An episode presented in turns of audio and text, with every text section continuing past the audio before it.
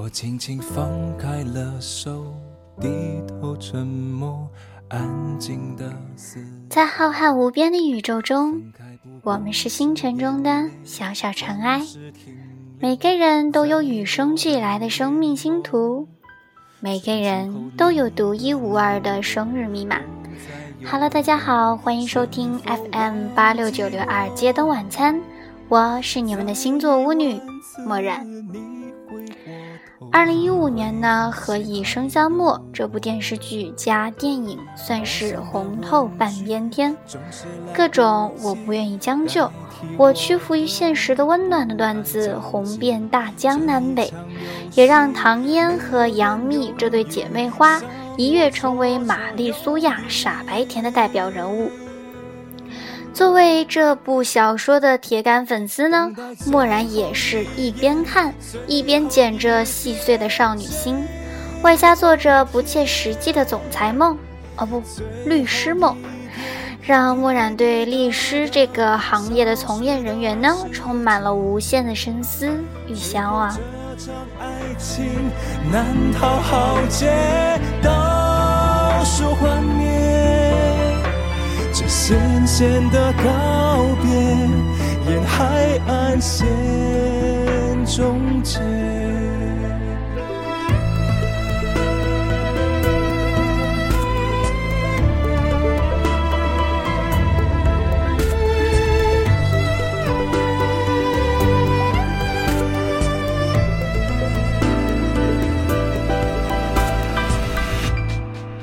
我几乎忘了最初。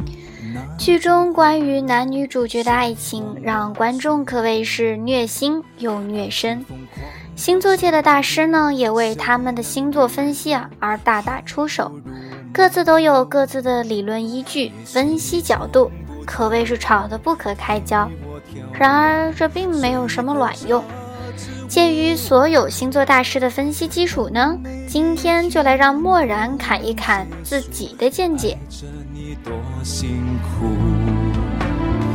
陌生的问句总是来不及代替我的不安着急，这一场游戏没有人犹豫，像我绰绰有余。对于赵默笙呢，基本维持着两个版本。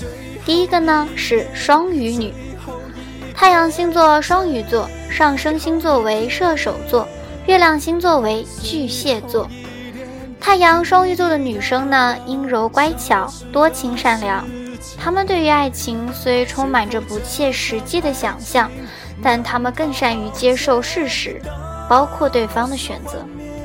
就算受到伤害，也不会反抗，甚至可以默默的祝福对方，将伤心留给自己。他们是爱情中的被动者，一般只选择接受，不选择反抗。上升为射手座的女生呢，又是天生的乐观主义者。这个上升星座的人可以给别人感觉非常的友善，然后又兴致勃勃、精神奕奕的样子。他们就像一缕阳光，能温暖周围每个人的心灵，有一股源源不断的正能量，治愈着周围的忧伤。月亮位于巨蟹座的女生呢，在感情中敏感单纯，她们缺乏安全感，喜欢陷入对过往的美好追忆，哪怕是一个小小的旧物，都能让他们回到当年，难以自拔。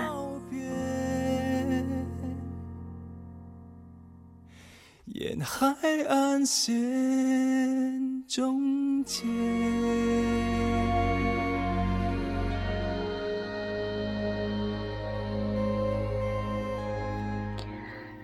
二个版本呢，则是说赵默笙是处女座的。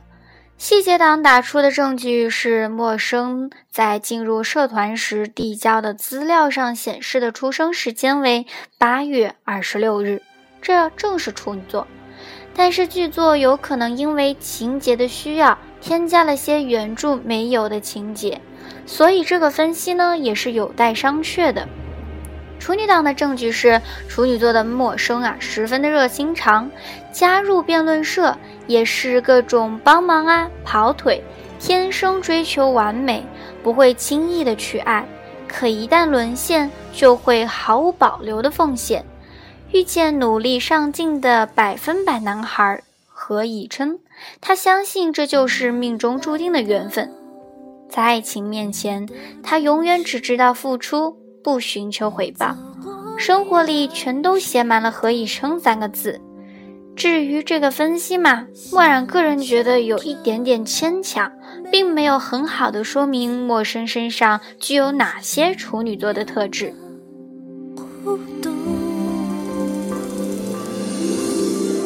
拿着你给的照片，熟悉的那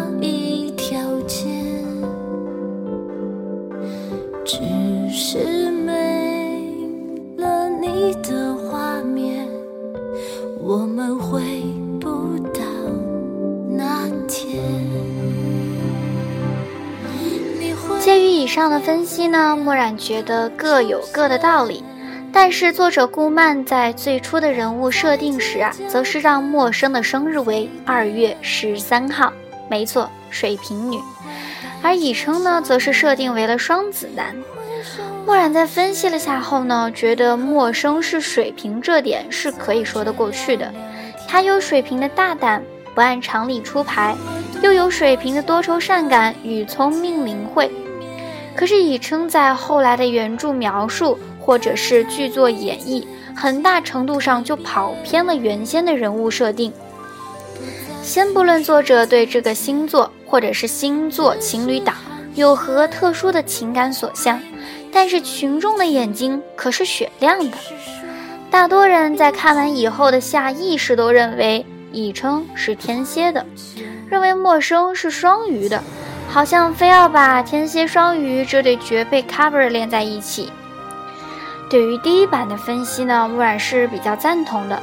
首先，太阳星座代表本我，上升星座代表呈现出的自我，而月亮则主导自己的感情。陌生在先开始具有射手座的乐观、勇敢、不按常理出牌以及古灵精怪，但是在感情受挫以后呢，就像巨蟹一样。缩到自己的壳子里，变得怯弱、犹豫和阴郁，缺乏安全感。太阳落在双鱼座的陌生呢，本质是缺乏安全感的，爱幻想又善良，以至于受到挑衅以后呢，他不懂得反击，只会逃离。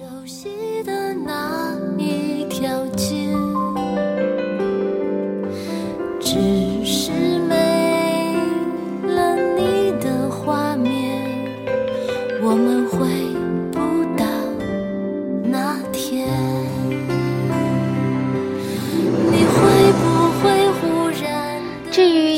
性格解读呢，则是摩羯座或者是天蝎座。摩羯党认为，以琛的太阳星座应该是摩羯的，但是上升星座和月亮星座是天蝎的。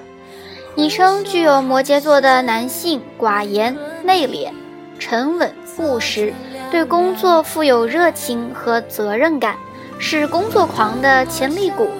太阳摩羯的男性呢，也比较同龄人更加的成熟和稳重，也就使他们更富有成熟男性的魅力，是不折不扣的少女杀手。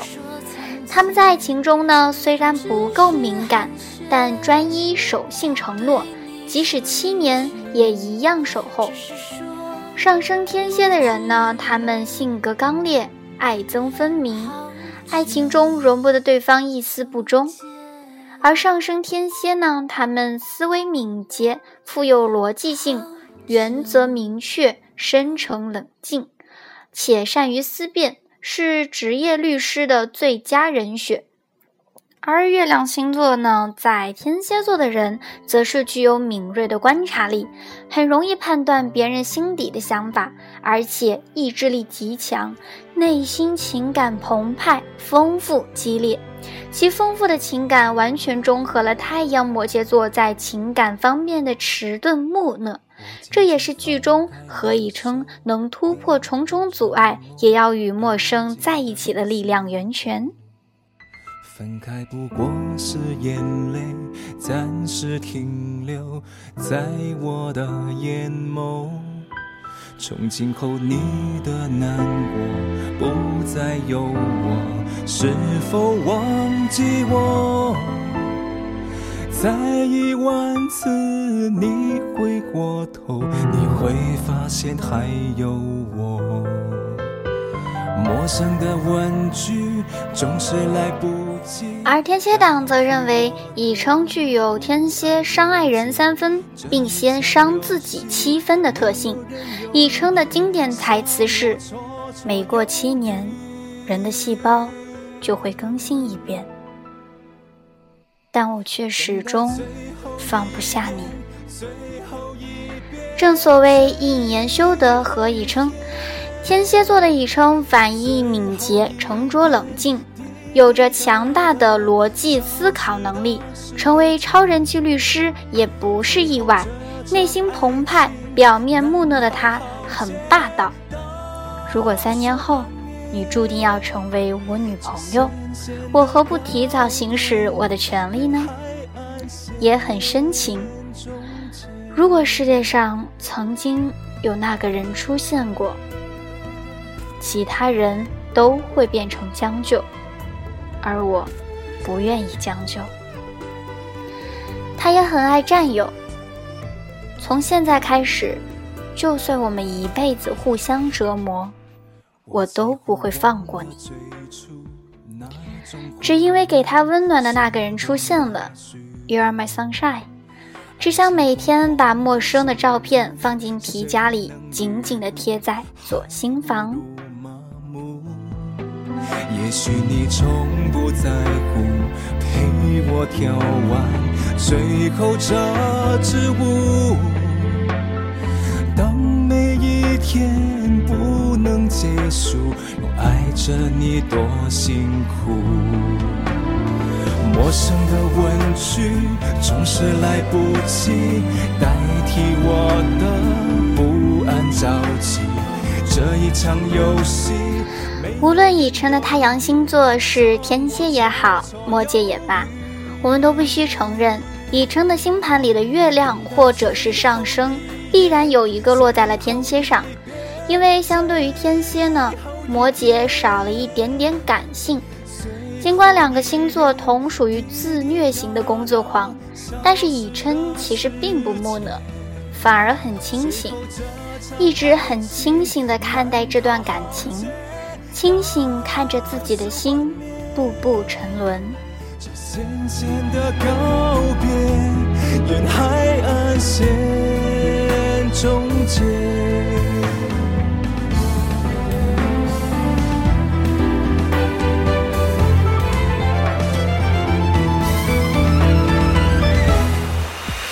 等到最后一眼，最后一。至于女配何以玫，则是天秤座，太阳星座天秤座，上升星座巨蟹座，月亮星座天蝎座。天秤座的人呢，口才出众，何以玫呢，就是一枚美丽的主播，外表自信有气质，在爱情里却卑微到尘埃里。爱他的人他看不上，他爱的人却不敢追求，只能傻傻的单恋。他爱以琛，不喜欢以琛叫他妹妹，却又说不出口。直到陌生出现，每天看着他俩出双入对，心里的滋味你懂的。终于做好决定要与陌生竞争。此时的天秤呢，已经为爱情失衡。后来当默默的陪伴没有结果，决定就此忍痛放手。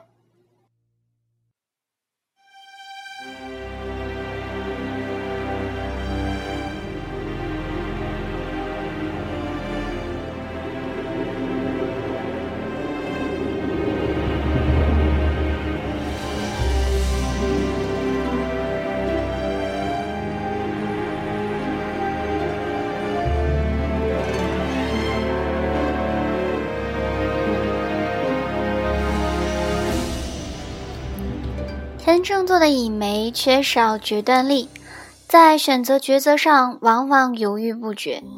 在爱情中，他们也往往将自己处于被动中，就算苦苦的暗恋，也无法决心表白。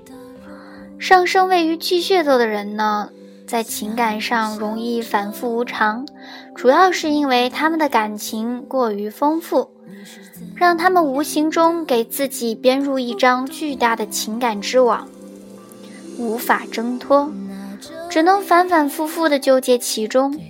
这也是为什么何以玫最让人心疼的地方。只有他自己知道自己的爱多么的辛苦。却无能为力，而月亮星座落在天蝎呢，则宁可以冷漠示人，换来误解不断，也不愿意轻易的打开自己的心扉。他们将心中的爱恨深深的隐藏，不去抱怨。若没有办法抑制，便以复仇解脱。因此，才因为一句挑衅，让陌生予以称阔别七年。我会带着笑脸挥手寒暄和你坐着聊聊天想当年墨染在看小说的时候啊对以梅可算是恨得咬牙切齿可能墨染本性里最反感这种情有苦衷的可恨人。可如今深觉他是个实实在在的可怜人。他输的那么彻底，整个剧集没有那么狗血到女配要出什么假怀孕、真离间、故作可怜、栽赃嫁祸的段子，因而显得特别的干净，也很无奈。好久不见。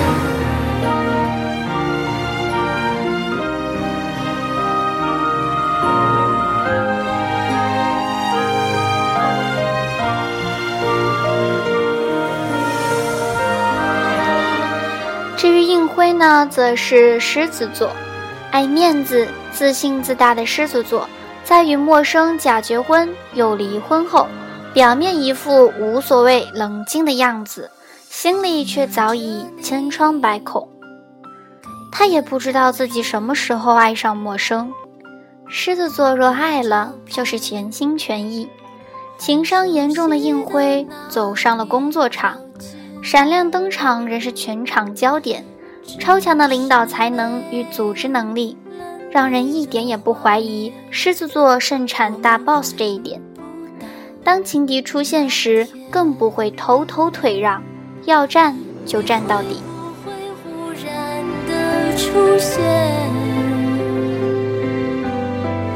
在街角的咖啡店，我会带着笑脸。挥手寒暄，和你坐着聊聊天。我多么想和你见一面。至于肖小呢，就是白羊座，众人注目下呢，他是星光熠熠的名模。卸下华服，他只是一个天真烂漫的逗逼白羊，爱玩爱笑。爱闹，遇见陆远峰，欢喜冤家之间自然少不了斗嘴互损。他时而俏皮可爱，时而高冷霸气，时而安静柔弱，时刻变换着自己的表象，掩饰着自己爱一个人的心。白羊很直接，也很会演。原来假装不爱你，并不是那么容易，最后只好好好的在一起。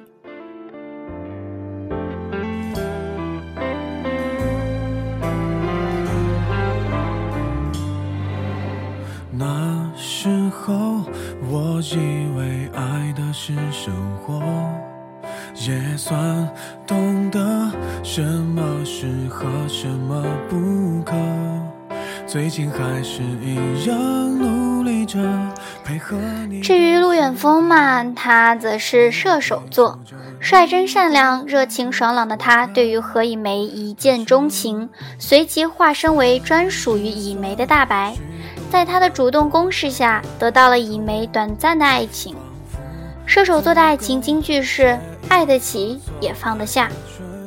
当爱已经成为往事，他也可以转身就走，不留一丝痕迹，直到发现真爱就在身边时，与白羊座的肖晓一拍即合，走向幸福的殿堂。互相折磨到白头，悲伤